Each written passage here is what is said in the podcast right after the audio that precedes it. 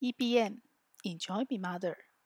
这个节目将固定在每个星期二的中午十二点前更新，邀请您和我们一起享受成为妈妈。大家好，我是平凡妈，欢迎你来听我们的 Podcast。今天我们要做一个新的突破，这件事我一直很想做，做很久了。然后我今天的来宾就是我的首选哦，因为我们曾经在 Clubhouse 有合作过，大概半年多吧，然后聊天聊得非常的愉快。那我做 Podcast 的时候，就一直很希望能邀请我的 partner 跟我上来一起双口对谈哦。那克服了一些呃我们可以用的工具跟方法跟资源之后，我们决定从 EBN 享受成为妈妈的 Podcast 第五十集以后开始做这个新的突破，那我也会开始陆续邀请我身边有非常多的妈妈，跟我们今天的来宾一样，很有智慧，也很有勇气，而且呢，很放松的爱自己的基础下，她可以跟孩子、跟先生，嗯，我相信婚姻都会有各种大大小小不同的困难，但是她可以相对的享受成为妈妈。我身边很多这样朋友，然后。会陆续的邀请，但是第一位特别来宾，而且他以后可能会成我们常态来宾，这样我们就邀请瑞君。呃，大家好，平凡帮好，我是尚瑞君，很高兴跟大家分享一些生活经验。嗯，瑞君，你自我介绍一下，让大家认识你一下。嗯，我是尚瑞君，是专栏作家，然后呃，有出了几本书，但家里有两个高中的儿子。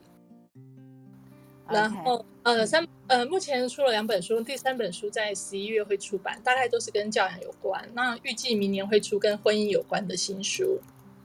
OK，好期待哦。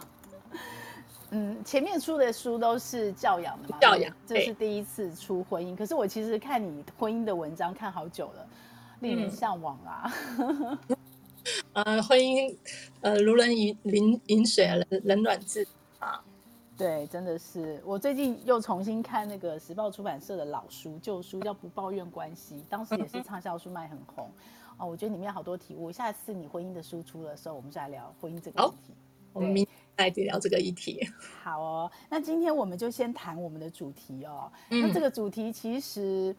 呃，我相信很多妈妈心里很焦虑啦。那对我来讲，因为我一直是做数位工作的，所以这件事情我也是高度的关切。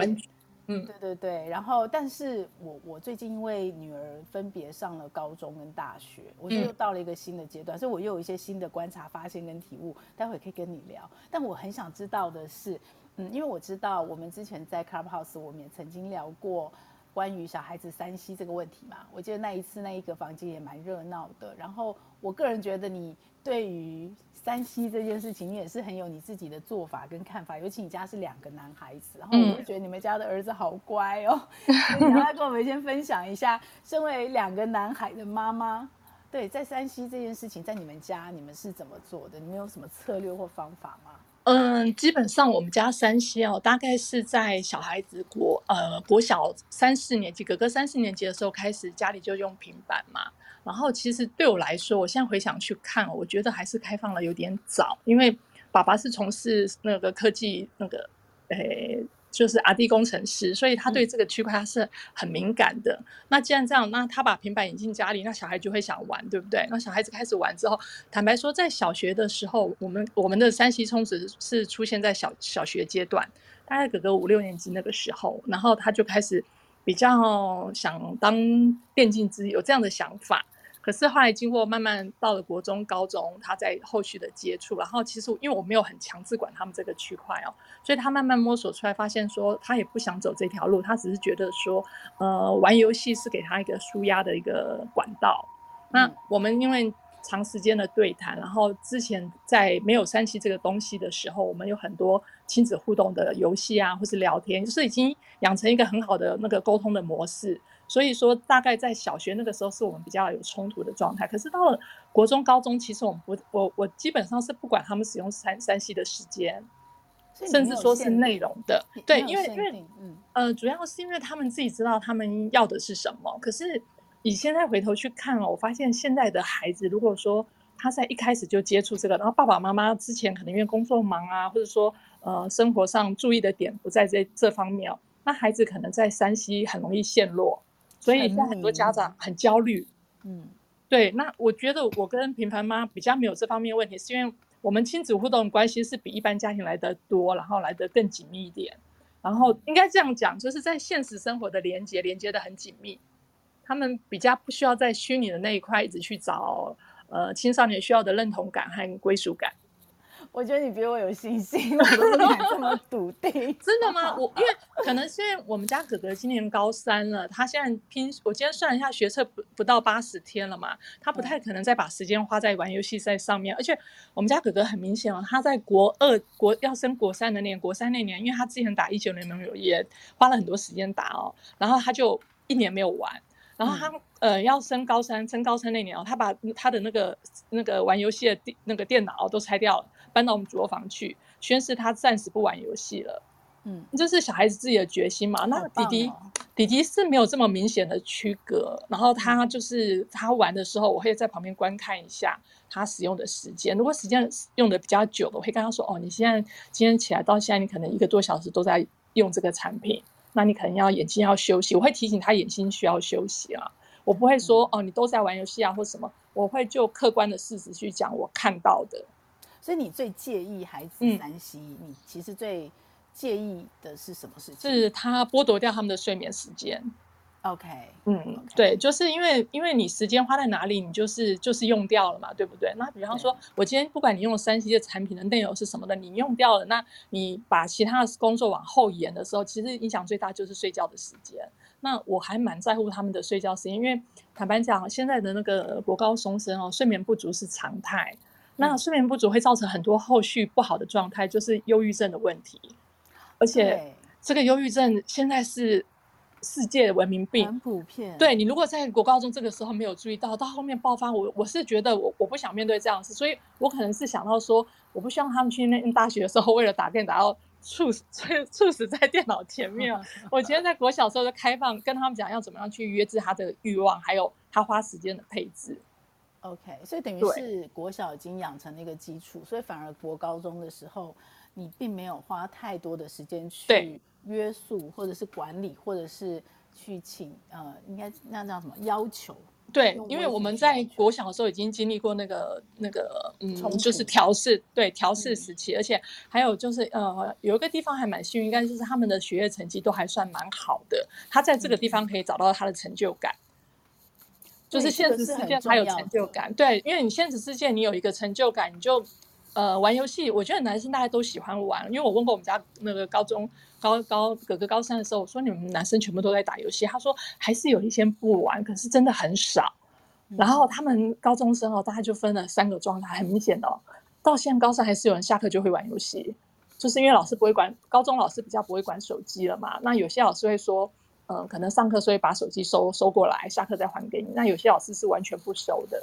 对，因为瑞军还有个身份是学校的代课老师，所以你可以看到小孩、嗯、家里小孩以外其他小孩的状况。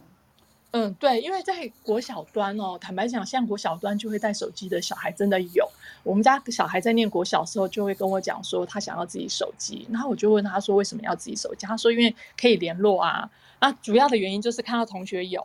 看到同学有小孩会想要有，很正常嘛。那我们就会探讨这件事情。像我我们家的小孩是高一的时候，我们在国小的时候就跟他说，我们手机大概高中的时候才提供给你。他那时候讲说，为什么高中？我说因为你到高中可能到外地去念书，而且也许有别的活动，然后需要联系才才要使用嘛。那他当初跟我国小跟我说要手机的目的也是说要联系用。我说你放学就回家，我们也没有补习，那你要做什么联系？嗯、他想一想，嗯，对，好像不需要。嗯哼，对，你就让小孩去想他为什么需要，因为。坦白讲，我有些朋友也是，呃，可能国中就给小孩手机了，那小孩子自己可以控管，那 OK 啊。可是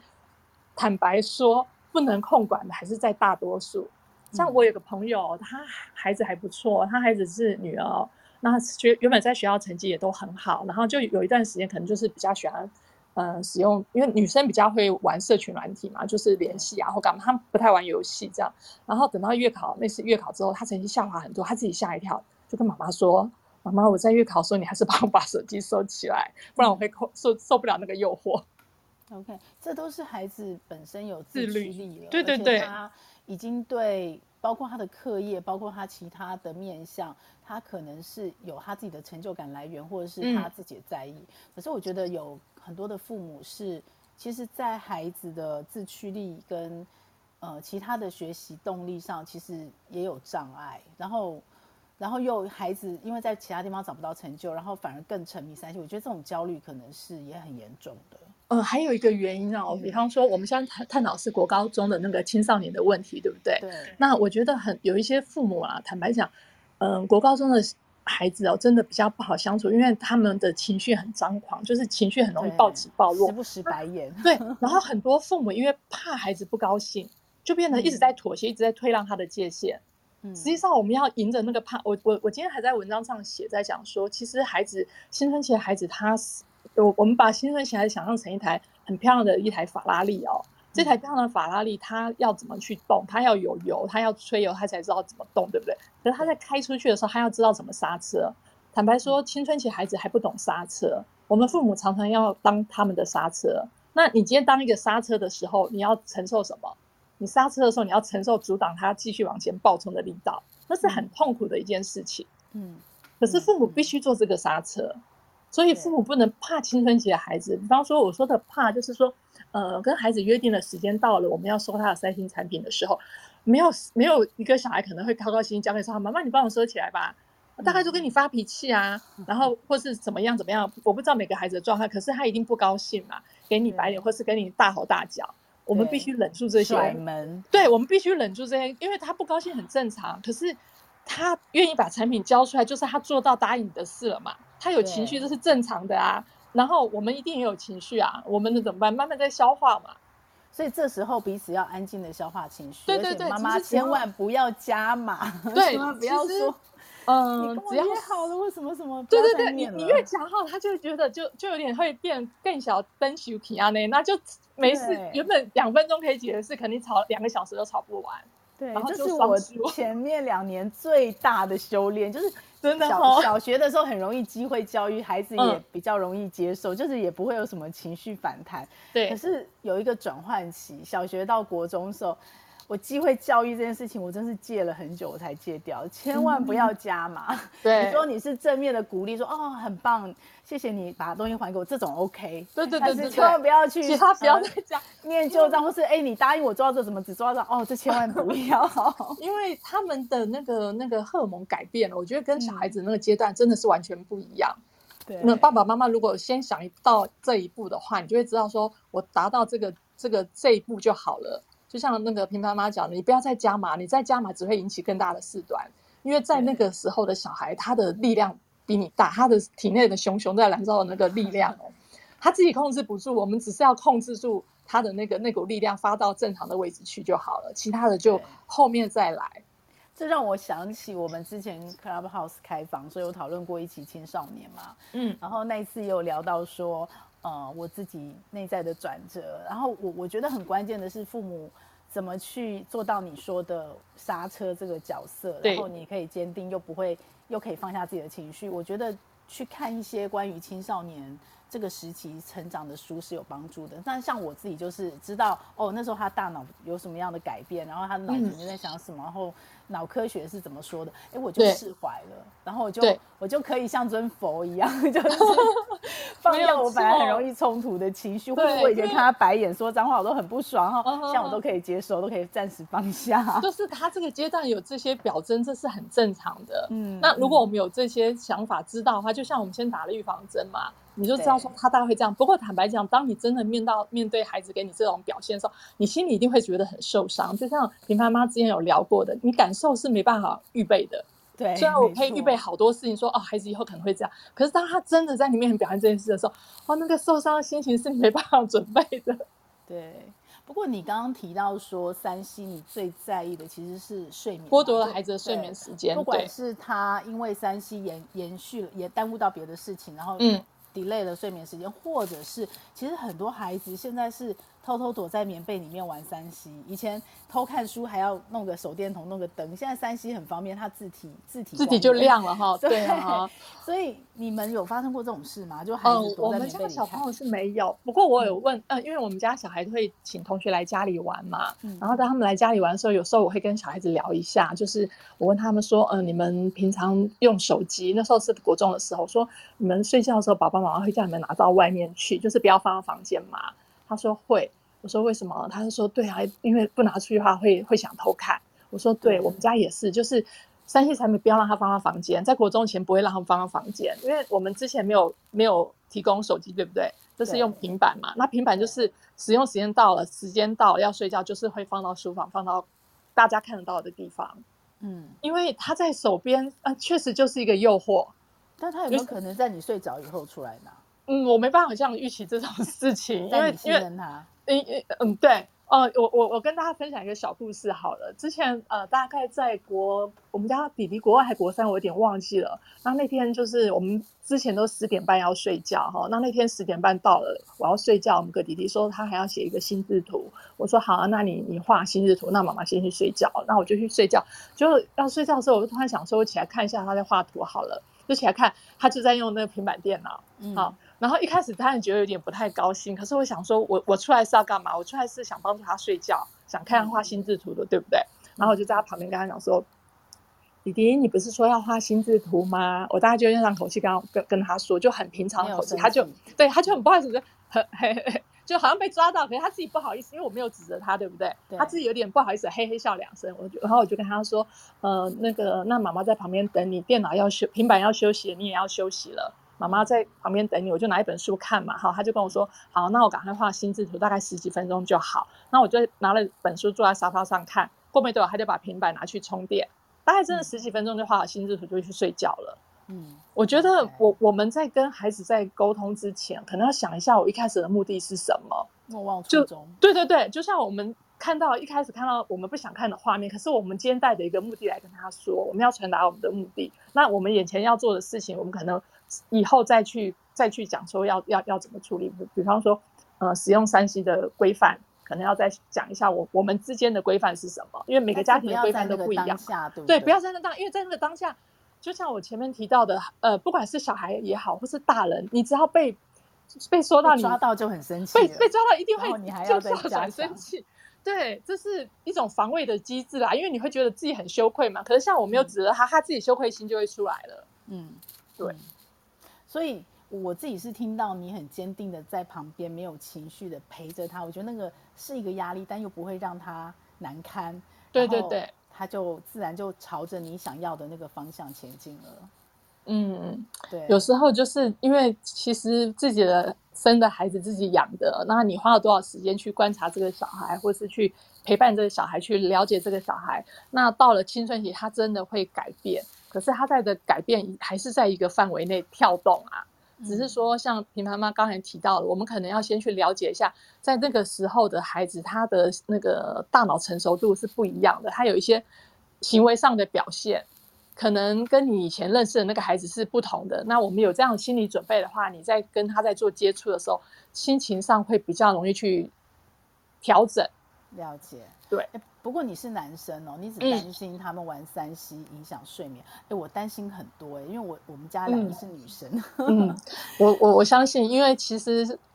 坦白说，呃，我们这个环境对女孩子的敌意和不友善是相对来得多的。对，因为小小时候还好，因为我们家算爸爸是黑脸，然后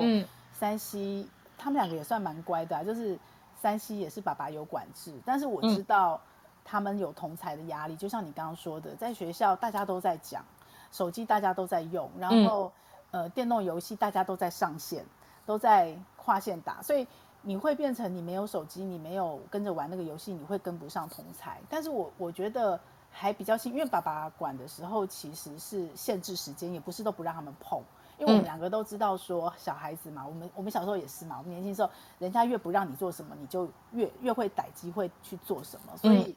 我们宁可让他在我们眼睛前面做，就是不要让他有机会在在偷偷摸摸的，对，因为偷偷摸摸你不知道他会怎么样，所以他爸爸是有限制时间的，然后只是说不满足，对，不满足，就跟你们家可能有点像，我真的觉得小学就开始。有管理，然后有彼此的约定，嗯、这件事很重要。嗯哼，但是我可能还多了一件事，因为爸爸是管嘛，他是黑脸，然后我就是白脸，嗯、所以我小时候就一直在哦，我真的很会机会教育，我就不时的一直在思考，我一直非常有意识，因为我自己是数位工作，然后我自己也三 C 用的很凶，嗯、因为你有工作这个理由跟借口嘛，所以其实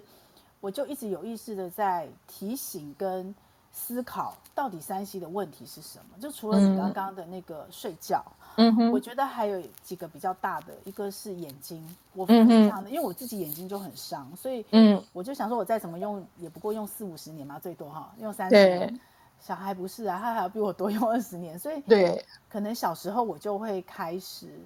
呃，有意识没意识的买一下。他们很清楚知道说，3C 用很久，然后眼睛很伤。嗯、可是我不是说，嗯、呃，你不能够用，而是你要让眼睛休息。对对对，这件事情是我们彼此很清楚底线。你就算。玩像像我们之前爸爸有限制时间，这个问题比较小，因为一段时间就就没有了，我不需要念。可是后来国中有一段时间冲突很严重，就是嗯呃他们考完试的时候，嗯、那我们也都年轻过嘛，所以我们就他们说、嗯、你们考试受聘，可是考完试那个暑假随便你们要做什么玩什么，我们都都不管。就是我们的想法是说，让你喜欢的玩到底，玩到没感觉了，你就自己会收敛这样。然后对，然后那个时候我真的很容易跟他们冲突，就是眼睛，因为他们就是一直盯着看。不会休息的，然后而且像常常会在，比方说可能我们有人休息睡觉了，他们继续看，就会是在很暗的环境下用三 C，那个眼睛就超伤。对，那个真的很伤眼。对，呃，平妈妈讲到那个使用三 C 会造对成对眼睛造成伤害这件事情哦，我在国小就预防了。我怎么预防？我跟你说很好玩，因为我跟我先生都有近视。然后就希望小孩子不要有近视眼，可是小孩子很好玩，他到一定一定的时间，他们就对戴眼镜这件事有点好奇，然后也会觉得，哎，戴眼镜感感觉上好像还不错，对不对？对。然后我就跟他们说，你们对好戴眼镜这么好奇，好，妈妈带你去配平光眼镜.让你感受一下戴眼镜的感觉。然后我希望你不要近视，今天我帮你出这个配眼镜的钱哦。然后你如果以后近视，你要还我这个钱，还要自己去付配眼镜的钱。然后我就带他对，然后我就带他们俩去配哦，就带他们俩去去那个眼镜公司，真的配两副那个那个平光眼镜。然后我们家哥哥还带去上课，老师吓他说：“因为你近视。”他说：“不是啊，我马上带我去配，想说让我看体验看看戴眼镜的感觉。”戴了之后，他们就觉得戴眼镜真的没那么舒服。那后来就呃，就自己会知道说戴眼镜真的不舒服、不方便哦。然后可是弟弟大概到了国中，好像是国中吧，他就有点假性近视，然后带去眼科去检查嘛，就是点散瞳剂。嗯到现在还在接受电散瞳剂的那个那个辅助啦。那哥哥大概到了高中，嗯、然后很有趣，哥哥最近功功课比较忙，有一段时间因为散瞳剂大概点两三个月就那个没有，他们就要再去重新眼眼科看嘛。后来他们都变，他们自己会去看。然后他有一段时间功课比较忙，没有点哦。然后我就想说，哎，你最近都没点散瞳剂，都没听你回诊。他说，对啊，都忘记点。我说，那你要点啊，因为那个不点的话，他近视可能就是会恶化，或是从假性会变真近视这样子。然后后来他就想，好，那他又跟我提到说他眼睛会比较干涩，然后就说，那你去看眼科，顺便跟医生提一下嘛，哦，然后就去去重新去看眼科，他自己就贴了一张 memo 在那个他的那个那个那个呃书桌前面哦，写睡前点散瞳剂，我不想近视。OK，但但弟弟也在点散瞳，所以他们两个还没有到配眼镜要要配眼镜的程度，对不对？对，因为。我们自己有近视会知道近视真的很不舒服，那那又很麻烦，然后而且后续视力更恶化的机会还是比较多。所以就像刚才平妈妈提到的，就是使用三星产品，除了影影响孩子的睡眠时间、影响他的呃视力健康之外，还有其实我们今天谈的主题就是它影响他的数位主机嘛。对，它会有一些不适合他的广告推播，或是其他吸引他进入去点点选看的东西，一些不好的东西可能会引起他的注意。原本只是他一小一点点的好奇心点进去了，后面就一堆更激起他更多不好的好奇心。嗯，其实讲这个之前，啊、我刚刚也听到一个点哦，就是。呃，要避免冲突，或者是避免后面的，嗯、其实前面你其实预埋了很多小心机，在还没有冲突前，就是包括你那个眼镜的设计、哦。对，对，因为我已经想过这件事了。对，没错，就是很多时候，呃，我们在当下看起来的，哎，有什么他们亲子关系很好，或者什么，其实是前面做了很多的动作跟设计去预防的。嗯、我觉得这点是可能是妈妈比较辛苦，然后要花心思。去做。那如果爸爸可以跟妈妈一起，我觉得这是最棒的，因为父母彼此一致，有共识，然后不冲突，嗯、我觉得孩子就没有洞可以钻。嗯，没错，这个部分很棒。然后至于你说的数位足迹哦，因为我自己是呃在这个业内，我非常的清楚广告传播机制跟那个，所以我刚开始，因为我们家是两个女生嘛，我刚开始其实最担心的是情色陷阱。嗯哼，而且你知道吗？现在的交友网站真的是超乎我的想象哎，不是只有小孩子、嗯、青少年，嗯，随时可交友，走到哪里、嗯、AirDrop 就可以开放，就可以认识旁边陌生人。然后，对啊、呃，也有打任何的游戏哦，现在都是 online 的游戏，嗯、都可以随时挂线。我真的是超乎我想象，就那个那个接触度、接触点比我们以前开放太多太多了。嗯哼，对，然后。我自己在做数位，我我而且我是做行销，我非常的清楚。嗯、你知道行销最厉害的是两大集团，你知道是两哪两种集团吗？我不晓得，一个就是色情，一个就是诈骗。嗯、哦，对啊，你看行销的工具技术这么好的工具被用来做这两件事，对，所以我自己很知道孩子在 数位的环境里，如果。好危险哈！如果他不注意，那个危险真的不是我们小时候那种邻居啊，或者是实体世界那么的单纯。对呀，因为无远弗届，而且真的是无所不在。对对，那怎么办？那你们所以你们家算是男生，应该我我我觉得这个又回归到，因为刚才若颖讲那个呃，平妈妈讲的那个那个虚拟世界数位足迹哦，这毕竟是虚拟的东西。那孩子在接触的时候，他在实体世界的。那个角色跟他在虚拟世界的角色一定会有点不一样，可是他如果实实体世界的连接性够强的话，他就比较不会想在虚拟世界待那么久。就像我刚刚提到，我们家小孩子在国中阶段哦，他们都会请同学来家里玩嘛，然后他们来家里玩是偶尔打一打电，大部分都是出去打球或在家里玩游戏，或是怎么样，就是他们不会花这么多时间在打线上游戏，因为他们一群朋友在一起就很开心了，他们可能在我们家借个脚踏车出去骑。拿个球去小学校打球，对，我觉得这个就是很棒的互动，因为他们自己也会讲，说啊，就是有时候跟同学一起玩，就不一定都会只想玩线上游戏。对，然后他跟实体世界的同学啊、朋友，就是现实世界会认识的朋友在一起很紧密，他就不不那么需要说我在虚拟世界会交一个我看不到的朋友，我会那么信任他，什么都跟他讲。对我，我因为时间没那么多嘛。对我我自己，因为呃，我们之前啊，就是我曾经有。很多年参加荒野嘛，然后那时候我们刚去荒野的时候，嗯、你知道真的有孩子，就是人已经在大自然，就他还是拿着手机在滑。可是因为我们是自工团体，我也不可能去纠正他，嗯、所以那时候前辈就有跟我们讲一句话，后来我觉得非常受用。他就说：“你只要让你在实体大自然玩的东西比他手机里面东西好玩，孩子就出来了。”对，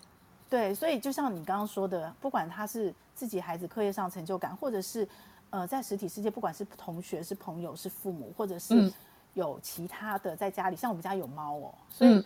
你有更多的东西去分散它在虚拟。因为其实孩子会进到虚拟世界，除了因为同才力量把他拉进去，嗯，如果没有同才在里面，像我女儿到了国中、高中，他们很流行挂线，嗯、真的是超乎我的想象。因为现在不像我们以前电话费很贵，网络都不用钱，嗯、对他们就是所有挂着，然后同学就在上面来来。去去进行说，我刚开始很在意，可是后来我就想，嗯、来来去去的都是他认识的，嗯哼，所以也就是同学好，总比他在电动玩具上挂线挂到中国去一堆我不认识的人那样，对呀，好多了。所以我宁可他的线是被同学占着，嗯，然后我就更积极，尤其国高中后，我就更积极的跟他聊天，认识他的同学，然后。参与跟鼓励他，他在跟我聊天，因为有有些时候父母真的很忙，或者是孩子讲的东西真的很无聊，嗯，你就会忍不住说，哎，你们在想什么，或是有什么东西啊，这哪有好笑？可是我都会忍住，忍住，对对对，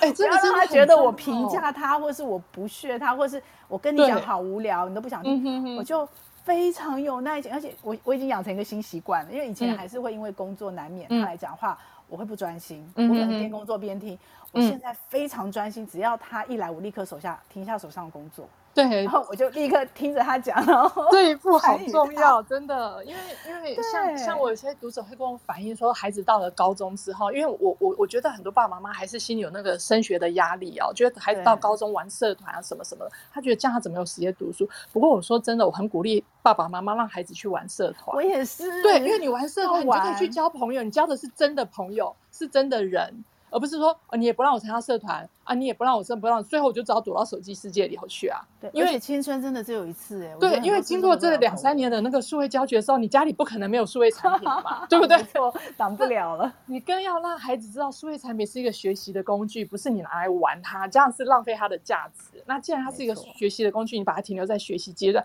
孩子要去玩什么？去现现实世界玩啊！没错，对啊，如果你现实世界不让他玩，他只好去虚拟世界啊。对，所以我觉得爸爸妈妈有一个方法，就是就像我们刚刚聊的，就是有很多环节在生活上，你有一些小心机去提早设计，是有些可以预防的，预防，对对对，然后跟他培养成习惯以后，比较容易。让他不陷进去，或者是他陷进去时候把他拉出来，但是又不会那么强烈的冲突。对，状态下自然而然把他拉出来。只要养成沟沟通的习惯，说话的习惯，就像我相信平平凡妈的小孩，不管是玩什么，他如果真的觉得好奇或是很奇怪的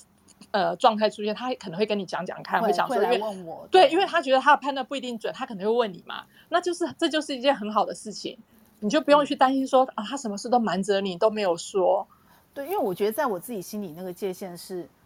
我宁可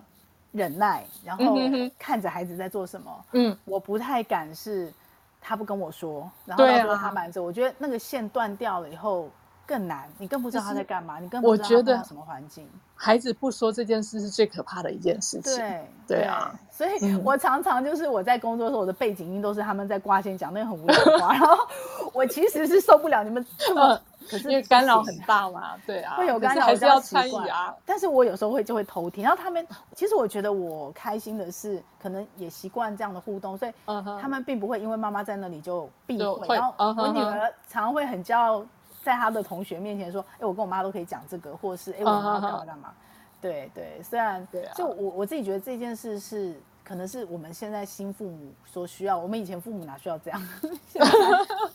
真的，啊、我真的觉得随时在斗智哎。对小时候可能那个藏圣诞礼物的那个斗智有没有？我觉得我高中以后我是 always on time，就随时什么状态我都要警戒斗志。然后 其实真的就是保保保持跟孩子对话的习惯。他觉得不管是遇到有趣的好玩，或是伤心难过，或是恐惧的东西，他会想要说，我可以跟爸爸妈妈讲一下，看他们有什么感觉。我觉得这就是最好的一件，呃，最好的亲子的状态和相处的模式。就很像拉风筝啦，就是、你要有个线拉着，对对对，但是你又不能太紧，你也不能太松，嗯、然后但是千万不要让它线断掉。没错，对，线千万不能断，断了以后就拉就不知道到哪去了。真的，真的，真的是线千万不能断掉啦。然后你让它怎么飞没有关系，可是不要让它的线断掉，而且最好是不要是它挣脱断掉的。而且我自己觉得，就是呃，风筝这个这个陪伴的。我自己有意识的去提醒自己或警戒自己，这个、嗯、用风筝的方放风筝方式陪伴他，其实不是从国中开始、欸，哎、嗯，可能小四小五就要开始。对啊，对啊，现在小孩子，现在小孩子大概五五六年级，那个情绪青春期就出来了。他不一定生理改变，可他的情绪上就很开开始出现很张狂的那个状态。对，在那个时候就有情绪上反抗。嗯，对，可能在大高年呃小学高年级的时候，中高年级就要慢慢做改变。对，然后这这两三年，你看现在这这两三年的小孩又遇到那个数位学习，我相信爸爸妈妈在数位冲击这一块真的是很大，因为孩子跟你说他在他在学习，你又没办法随时在盯着他是不是在学习，其实在看 YouTube，其实在滑抖音，或者是跟同学在 online 在聊天，根本没在上课。呃、对，坦白讲，呃，我相信国小国中阶段数位学习的效果真的很差。到了高中，小孩子自己的那个脑成熟度相对好一点，加上说他如果对相相对他如果目标比较明确的话，他真的会比较用。可是，在国小、国中，可能真的是一边上课一边闪神，不知道跑哪里去，或是开了别的画面啊。所以你也是跟我一样睁只眼闭只眼吗？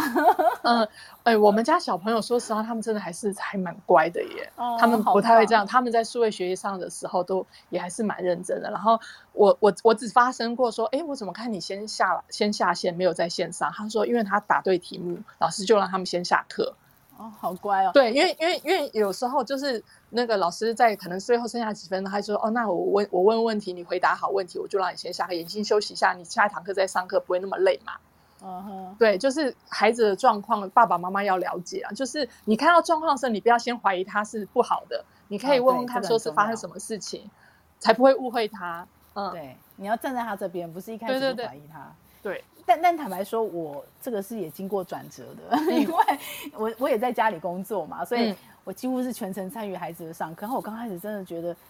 就是父母会心里会有那种浪费时间、浪费钱、浪费生命那种想法。可是后来有一次，我女儿跟我小以大义，当然这是在一个冲突的气氛下，但后来我懂了，我就我就改变了。她说什么？呃，因为他那时候又是上课在滑手机，然后他就跟我说：“你坐在旁边听。”我说：“什么意思？”嗯、他说：“你听我们老师上课。”我说：“哦，好。”然后我听完以后，他就说：“你真的觉得他课我要上吗？你不觉得听他上课更浪费时间吗？” 所以他说：“我没有干扰，我没有扰乱教室，我静静的在旁边关，uh huh. 因为他们是关麦嘛，所以关麦滑我的手机，uh huh. 看我的影片。我觉得我看影片收获都比他大。然后我觉得我已经很专心，而且我没有把它关掉，我还是知道他在讲什么，所以我随时可以回去。我就心里就想。”哦，对啊，我也常同步多工那个，所以那个很无聊的内容，我也是这样子当背景听。嗯、对，我后来就想，好吧，那我要相信孩子有他自己选择跟判断的能力。对，但我觉得老师真的也很辛苦，很难。对，是一种学习啊，因为数数，哎，因为像我们自己有时候，这这这一这大概今年接接的演讲都是数位演讲，就是都在那个线上演讲，嗯、那个互动性真的没有现场来的好。然后你对着一个机器在讲话，有时候还是问，还要问一下那观众说：“啊，你们在吗？”对对对。不过拉回来了，我觉得孩子已经那么习惯，嗯、因为他们本来就是数位原生世代，比我们熟悉太多的界面了。所以，对。我后来呃，因为我们家女生嘛，所以情色陷阱这件事情是我以前的最担心，嗯、就是我很担心他们在网络交友啊，或者是打游戏啊，谁着谁着就约出去啊，或是他可能不一定约见面，可是反正 anyway，我常常从小在跟他们讲说，呃，就是在网络上那个足迹是会擦不掉的，所以你自己任何，因为女孩子嘛，年轻女孩都爱自拍，会 po 照片，那个尺寸跟限度，我都觉得要提醒。但是这件事情我后来就放下心了，是因为。我发现我小时候机会教育的种种，那个机会教育其实我觉得还是有效果哈。新闻题材很好用，嗯哼，对对对对对，很好用新闻题材。然后尤其是如果那个新闻不是不是那种老人，是那种这些孩子他们这个时代喜欢的年轻人或网红发生事情了，嗯，非常好用。所以还有电影很好用，电影跟追剧。所以我的机会教育，我发现埋在这些。呃，追剧啊，电影，我我常常会跟我女儿一起看电影，嗯，然后我会看他们想看的电影，然后，嗯，这中间的剧情都可以讨论。所以后来我为什么放下，是因为从我大女儿，甚至我小女儿有一次，嗯、就是我因为深度陪伴嘛，所以其实他们跟什么网友有互动、有交往、聊什么，我其实都知道。然后他们也会自己主动来跟我讲。然后有一次聊天的时候，我就我就只是听，我没有讲。我就发现他们其实已经可以把我想要他们知道的事情，其实他们心里都有底了，他们都知道要怎么办，界限很清楚哈。对对对，我觉得这件事很重要，很重要。就是我们不是只是一直给出去，然后对对对，什么时候就是耳朵打开，但是嘴巴闭上，然后去听孩子，而且不止听孩子跟你讲，因为孩子很聪明，他会在不同人讲不同话。嗯，我常常在做的是听他跟他同学讲。嗯，对。因为他跟他同学怎么样？因为同学很容易失恋啊，像孩子很速食恋爱，嗯，很容易交往，也很容易分手。然后我听他跟他同学怎么讲，然后有时候他会自己来跟我讲，嗯哼，他们同学发生，然后他会跟我说他怎么跟他同学讲。我觉得那些都很重要，就是这些以前小学可能不会听到的东西，嗯，我觉得国高中非常重要，然后我都会很专心的听他们讲，因为我在听的过程，我其实在判断。我担心的是，跟我害怕的是，他们自己的心里的那个界限跟那个习惯是不是建立起来，是不是有到那个？对，就是以前的那种深度陪伴和交谈，虽然你不知道后果是什么，是那个影影响是什么，可是现在在后面跟孩子互动的过程中，发现其实价值观都在孩子的心里，他的界限也在那里，就是你那个担忧的心，好像可以慢慢沉淀下来，觉得哎，其实我孩子还不错，我不用担心那么多，我要相信他。对啊，聊天真的很重要。对对对，因为跟青少年聊天非常，就算是没有营养的话题都很重要。其实还是蛮好玩的啦，就算是没有营养的话，你都会觉得，哎，这是现在年轻人想法，好有趣哦。就像刚才平凡妈提到，他们他们会看哪些网红的 YouTube 啊，或是说会聊些什么节目啊，或是什么什么的，那你就去参与一下嘛，你就觉得，哎，好像你跟他们一起年轻那种感觉。虽然他觉得你很老了。对我，我常常是那个家里装笨的，然后我女儿会来教我，然后他们就会很鄙视说啊，这个节目你也不知道，或这个东西你也不会用，就不知道，我就让他教我，我就让他教我，啊、就是我只是表现出一个我很乐于参与你们的世界，而且我我跟你们学到年轻的东西，我都很开心。对对，就像平凡妈刚刚提到，我也常会用，就是让孩子来教我，对我这是我对孩子最大的赞美，就是你来教我啊，因为我不会。嗯，然后他们就觉得，哎，好啊，那那我可以教妈妈，然后妈妈又可以学我们的东西，然后他还觉得他自己有点成就感，可以教你一些你不会的东西，这是对孩子很大的一种肯定和赞美。没错，让孩子来教你。嗯，而且因为我们是女生，我一直都有那种，对啊，你们的重叠性很高，很担心，对啊。不过你看，我们解决了睡眠问题，我们解决了眼睛，uh -huh. 我们也解决了情色问题。嗯，呃，最近一个问题是我我自己感觉这两年来比较严重的，也就是很多孩子因为数位学习就大家里就等于是大开后门，就不需要让他们使用数位东西，然后再加上社群。嗯社群这样十几年发展下来，这两年，然后大家关在家，然后青少年的言语啊、霸凌啊，在社群上的酸言酸语啊，然后还有加上研究统计，我看到很多在问，我发现很多青少年会自杀、会忧郁，其实他的迹象是在山西的数位轨迹都看得到，而且甚至就是山西造成的。嗯，对，对啊，那天你我的心忧虑，那天分享那个文章看了，真的是觉得。蛮蛮蛮沉重的啦，因为就像我们讲的嘛，嗯、你说那个广告推播，他今天只是点跟忧郁好奇的文章，或是跟自杀有关的文章，可能就会一直有这些东西出来，因为他觉得你有兴趣嘛。然后他原本其实只是小好奇，然后变成说慢慢被那个带过去，然后最后可能做了一些不适合的选择，真的是让人蛮担心的。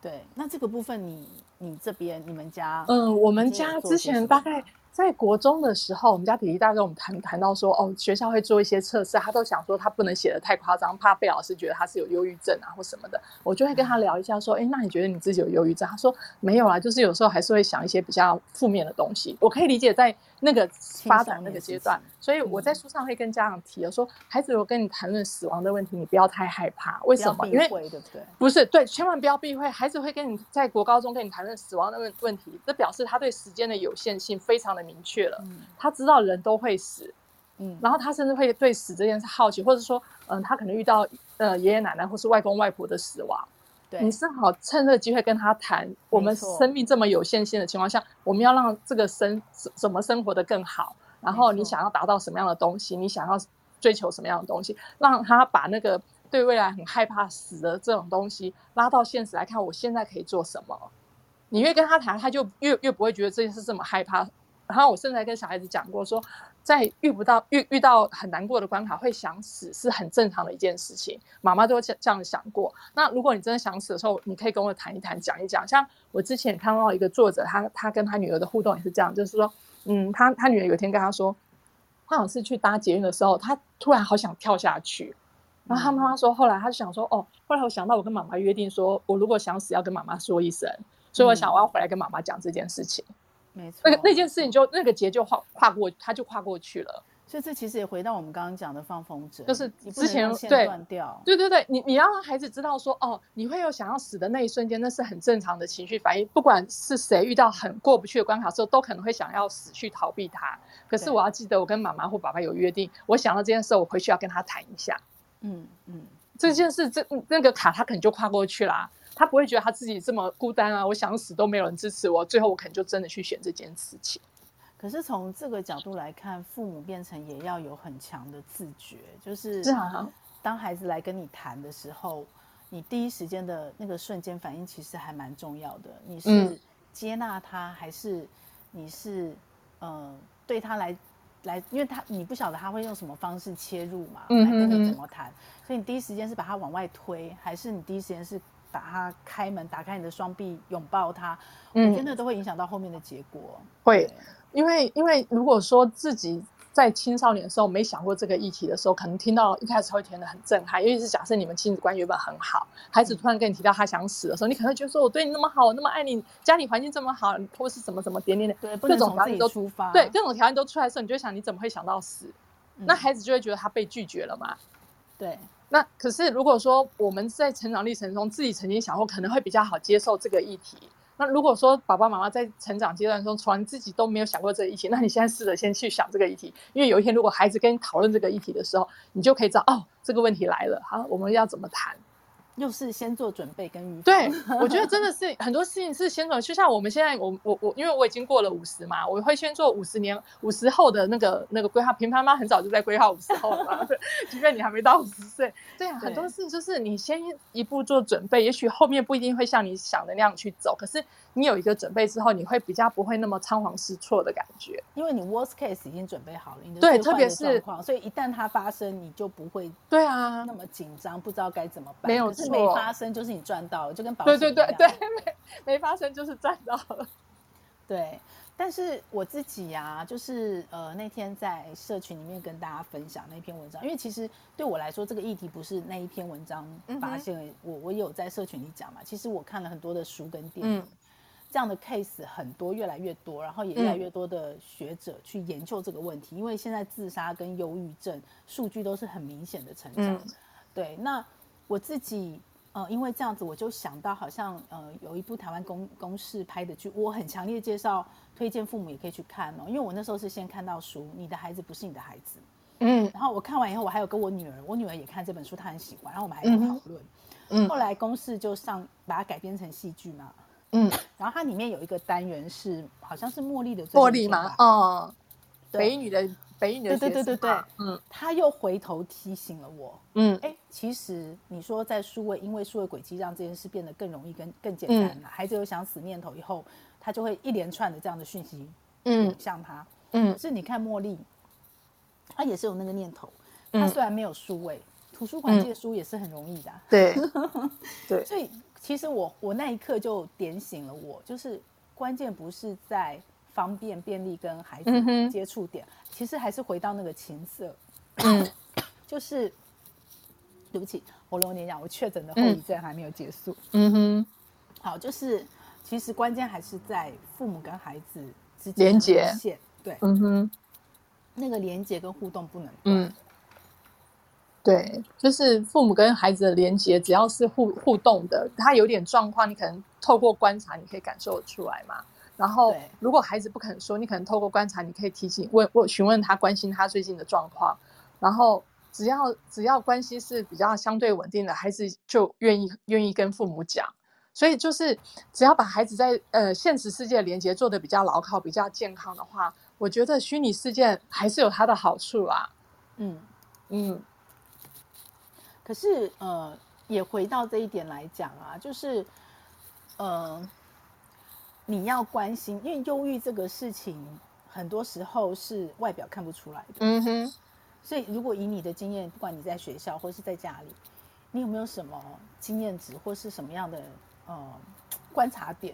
可以让父母特别注意说，哦，这样子可能是要特别再注意一下，或者特别关心一下。这个孩子是不是有状况？一般来说，我我觉得就是父母不管跟孩子关系怎么样哈，你一定要观察孩子的作息状态。我所谓作息状态，就是他睡觉起来精精神状态是不是好的，或是说他他的那个学业表现哦，是不是一直维维持在他差不多的程程程度上？他如果突然的大起大落，这都是一个不太正常的讯息嘛。然后精神状态好不好，也是一个也也是一个讯息。然后他平常关系的什是什么东西？吃饭的食欲，就是各种生活生活作息的常态，是不是在常态中？因为孩子不会突然突然有一个大挫折就就就放弃他要的东西，或是怎么样？那他一定是会有一种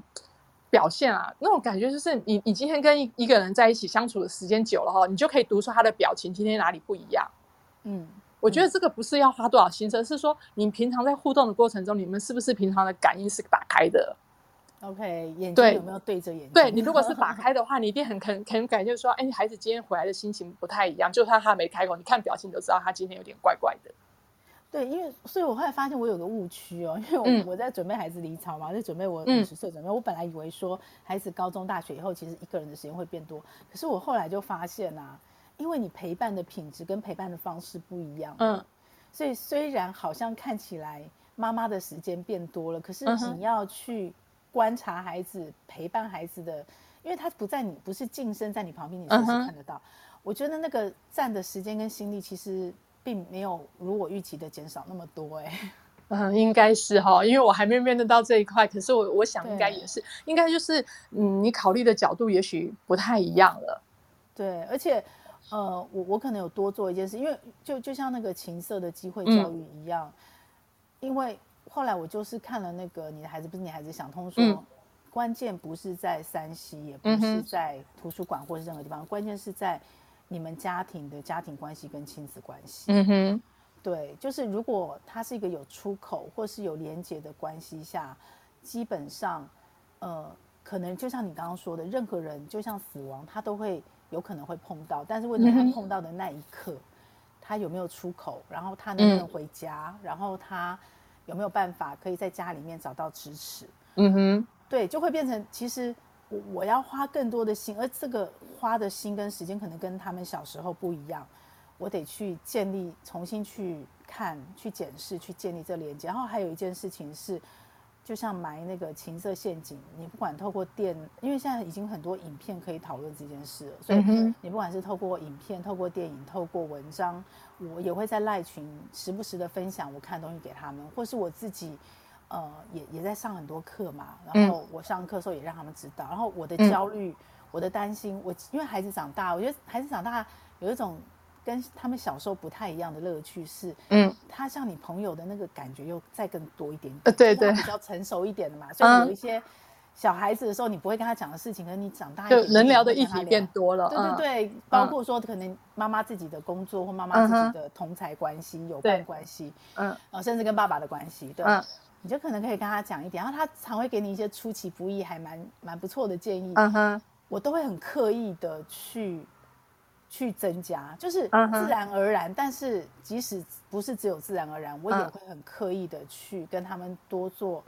这种互动。哎、uh，其实他是除了言教之外，可能我尝试着用身教，身教，嗯。嗯，去跟他们做连接。我我觉得我刚刚在听平凡妈分享的过程，我就一直在想自己跟孩子的互动哦。那因为我一直都是比较生活导向的，嗯、就是我在跟他们生活的过程中，就是一直把他们待在生活里头而已。家里的生老病死是从小就在谈的。对，我们也是。然后，然后刚才讲到说跟配偶的互动，我们也是慢慢就越加越多，然后加上对异性认知或同性的看法，然后在我们大概在他们成长过程中就聊过这些。嗯。然后我就觉得，嗯，就是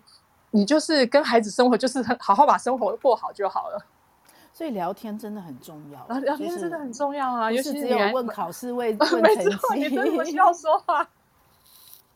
要什么都能聊，这样 要真的真的要什么都能聊，即便是跟儿子，我觉得也是跟儿子也是几几乎是什么都能聊。像我记得有好大概。呃，一两年前，两三年前，因为我我我我早期的个性是，呃，属于非常嗯忧虑型的那一种，或是说，呃，担心也比较多啦，然后太过认真的那种。听到有些东西，觉得听到有些东西就会觉得放不下或什么。还然后我还记得有一次，我大儿子在跟我讲讲说，我我我有点忘记那个主题是什么，他突然跟我说，那这种事以后我不要跟你说好，我就警报突然打来说，没关系，你要跟妈妈说。妈妈慢慢慢慢慢慢可以接受这些东西，比方说像以前我我对生老病死其实是我自己看不开，他就会觉得说哦，妈妈你妈妈你怎么会这样子啊？那他会劝我说，你就记得快乐开心的事就好。可是我就没办法做到只记得快乐开心嘛，对不对？然后后来我讲说没关系，其实你什么都可以跟我讲，我我慢慢在改变，我会透露出那我在改变的讯息给他，所以他后来就跟我说，妈妈我以前一直以为你是一个很脆弱很柔弱的妈妈，后来发现不是，这是你另外一个坚强的那一面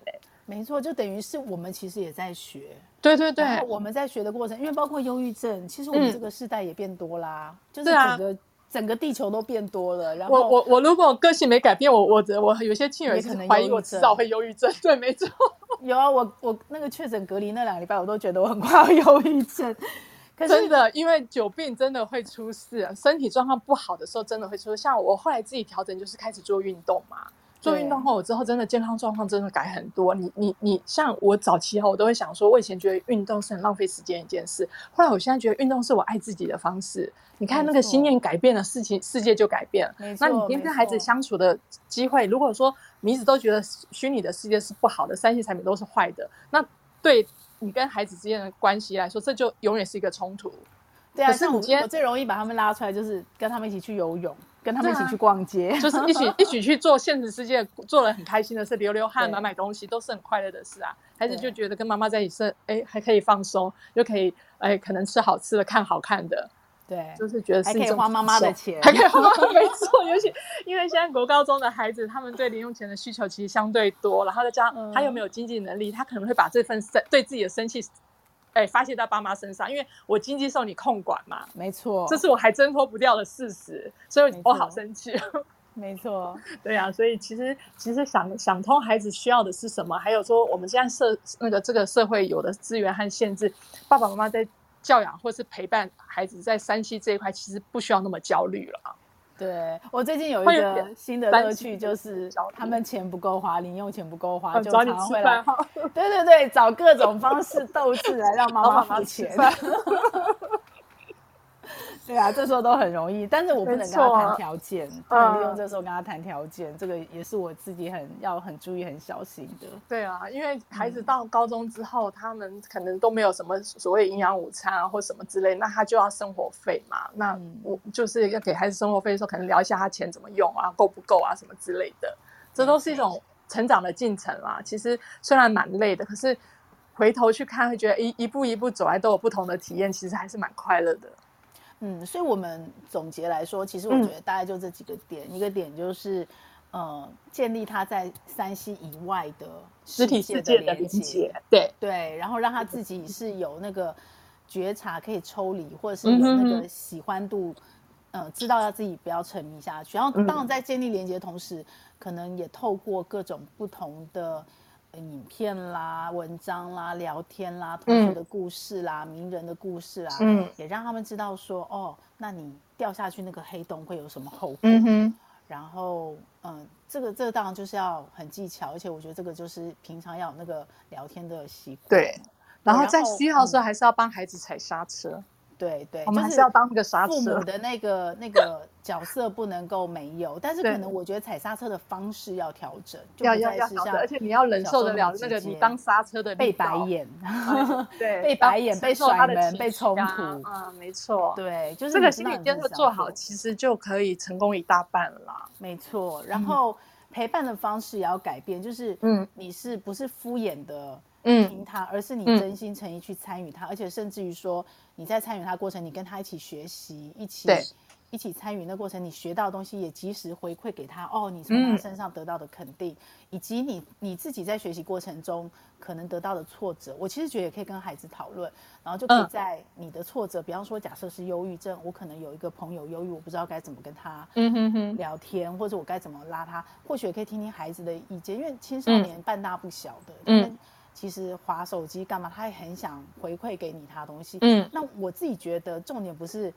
有没有从这个聊天过程得到解决，而是得到解决。聊天的过程就是对，是过程，就是彼此知道这是 可以聊。所以其实我自己觉得，呃，青少年的陪伴有几个关键字啊，一个是一起，就是一起做，然后另外一个其实是呃开放，嗯。就是你必须要相对是完全接纳孩子跟你讲的什么东西，对对，这就是一种开放的胸襟。你就是要完全接纳。其实我们也一直在找寻完全接纳我们的人嘛。对，是啊。然后跟我一样很爱机会教育的妈妈，一定要有自觉。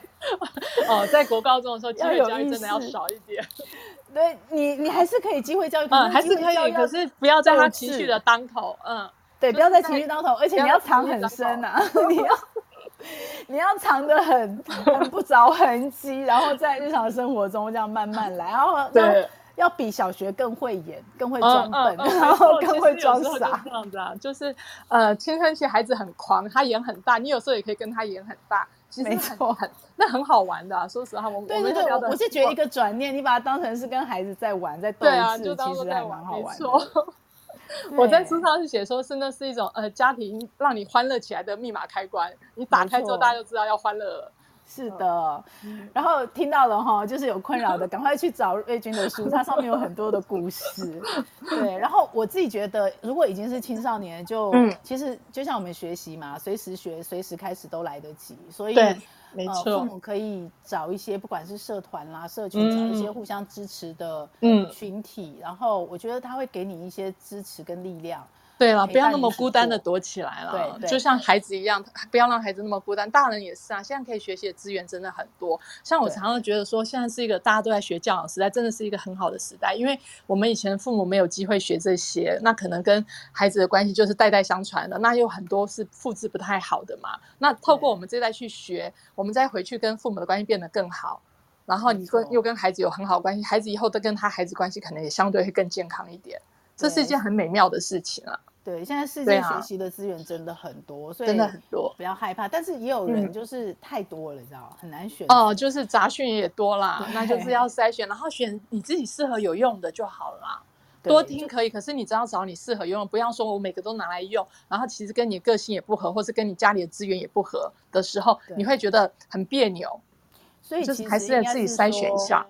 我爸从小有跟我一句话：“尽信书不如无书”啦。我觉得现在所有学习都是，就是嗯呃，你可以把你的眼界打开，但是最终你哪一个最适合你，还是要你自己去尝试跟没错啊，你自己去跟孩子互动才知道。对，然后如果你是呃家里孩子还小。就像我已经高中、大学，而瑞君还在国中嘛？哦，没有，两个都高中了。哦，你已经高中了，对不起，对不起。对对对，你的小孩跟我差不多。对啊，对，就是我们也相对比较大了。对，比较大的孩子。可是如果假设你的孩子还是小学，你今天听到这一集还是很重要，因为你会发现我们两个国中、高中好过一点点的原因，就是我们小时候就开始藏心机，我们就开始埋埋梗，预想以后可能会发生的事情，在那个时候先打打预防针嘛。对啊，对，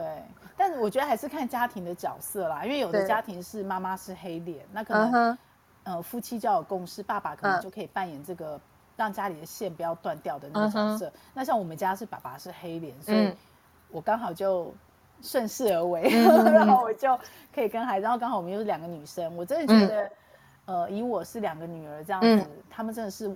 如果后面没有发生意外的话，应该就会是我这辈子最好的朋友。嗯，嗯，应该是啊，因为女孩子本来就很需要这种闺蜜的那种情谊。那因为我我们家虽然是两个儿子哦，我我们家也没有所谓黑脸白脸，因为基本上教养就是这个区块是我完全在负责。可是我觉得，因为我们一直有保持对话沟通的习惯哦，就觉得说，呃，即便他们以后结婚啊，有自己的家庭，我我们应该还是可以处在一个还不错的关系里头。对，觉得这样就好了。对啊，好。那最后，最后，我其实想要提醒今天有听到这个节目的妈妈哦，就是，其实现在心理上面的，因为因为现在文明真的是太快、太忙、太紧了，所以其实心理上有什么的不 OK，这个是很 OK 的，就是有很多的资源，那你只要不管是你自己，或是你观察到孩子有什么不太对劲哦，千万不要藏起来，就是，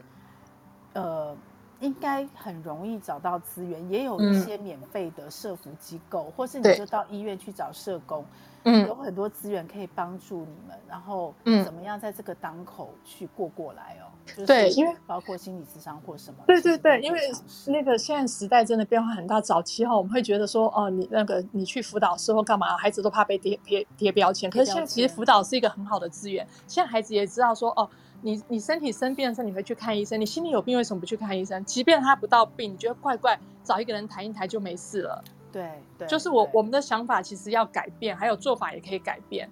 对，就是专业的资源，这个预防还是重胜于治疗啦。嗯，没错、嗯，真的是这样子。不要不要不要关起门来自己养孩子，养的一把鼻涕一把眼泪，又觉得自己好苦好累啊。其实社会上资源很多，然后孩子可以用的资源也很多。而且真的就是我，我身边好多忧郁症的朋友，其实他平常很乐观呢。就是当你忧郁症，你会讶异，可是其实常常就是反，他反而是反面对不对？对，越乐观的人越容易。而且中了以后就很严重。对，因为我们家我们家哥哥哈，他前一阵也是跟我讲，他们学校有一个老师就是忧郁症到要去住院，他们一开始听到也是吓一跳，因为那老师平常跟孩子那个状况很好，然后他也是觉得，哎，这老师是一个很开朗乐观的人，可是实际上不是，老师是一个严重的忧郁症患者。后来他们那一个那呃，好像是下学期就老师就换人了。嗯，我我我觉得那个真的可能就是一种反差吧，比方说他心里的东西藏得太深，他要用另外一面来表现，他才可以。呃，盖过他心里那个黑的那一面，对，就像小丑，人家说，对，真的很笑的小丑，就是他的生活通常都是阴暗面，然后他的人生很辛苦，他才会。他可能在这样去找平衡哈，对，所以我们还是活得平衡一点，不要不要把快乐的都展现给别人，自己都 很痛苦的那一面，这样真的发生事情，你的亲人会很错愕的。而且主要是因为现在社群上大家也都表现的很极端。就是极端的好跟极端的不好，嗯，所以变成你在中间，你你你永远都在接受那个很强烈的刺激，嗯，对，然后真真假假的，所以嗯，孩子其实是那个，你知道刺激更多，但他的防护力并没有因为这样变更强，所以我觉得父母这一部分是比较辛苦，因为不只是孩子，我们自己也在练习，嗯哼，我们自己怎么去判读讯息，然后我们自己怎么去对应讯息，我觉得都要学习。是要学习，然后像我刚刚说，第一时间还不管是孩子回来跟你讲，或者是你自己，嗯、你自己有怀疑、忧郁的念头，或者是你觉得自己心情真的不好，然后不要自我否定那样的念头。嗯哼，第一时间怎么对自己说？哎，你不是很乐观，怎么怎么这样子？怎么会这样？就是那种负面的，尽量第一时间反应其实很重要。嗯，你能够接纳，然后你才有可能后面比较容易去找到一个比较正面的力量，慢慢的走走出这个嗯隧道，或是爬出这个黑洞。对啊，就是要自己接纳自己。我刚才讲到嘛，我们都在找接纳，完全接纳的我们的人。其实我们就先学的完全接纳每一个面向的自己，你这样就可以当自己的电信猫安定下来啊。因为好的坏的都可能在我身上出现。没错，没错啊，嗯，很棒哦，很开心跟你聊天。对啊，我们跟平凡妈对谈，就是可以 源源不绝的一直讲下去。对啊，那其实希望就是，我觉得现在父母真的不好当啦。但是我们就是最那那有一句话，双城记得不是说吗？现在是最最好的时代，也是最坏的时代。嗯，对对，所以我觉得我们现在很辛苦，可是同时我们也有很多资源。对，所以如果我们开放的话，然后我们透过学习，终身学习嘛，我觉得跟孩子的关系其实会是完全很美好的一个年代。对对，不同我们父母跟我们的关系，完全是一个新的新的可能性这样子。对哦，好哦，那我们今天就到这里。嗯、那我也期待下次瑞君新书出版的时候，嗯，我们继续聊婚姻，这个也是一个非常头大的问题。聊婚姻要等明年呢？哦，真的吗？才出婚姻的书，下下个月是跟青少年相处的书，有机会再来跟大家谈一谈。嗯、好啊，好啊，嗯、我觉得家家有本难念的经啊，对啦，然后绝对不要以为只有你家有而已，你家都 有，我们可以。透过聊天，就让自己更更坦然、更放下。对，好哦，那今天我们就到这边喽，谢谢大家，谢谢，拜拜。这个节目会在各大 Podcast 平台播出。如果你喜欢我的内容，要帮我分享给你更多的亲朋好友哦，这样才会有更多的人看到它、听到它。然后也请你帮我在 Apple Podcast 留下你的留言，以及帮我按下五星好评，这样我才能在排行榜上被看到，被更多人听到。谢谢你，希望我们一起来享受成为妈妈，享受快乐。也享受痛苦，让我们一起来享受成为妈妈。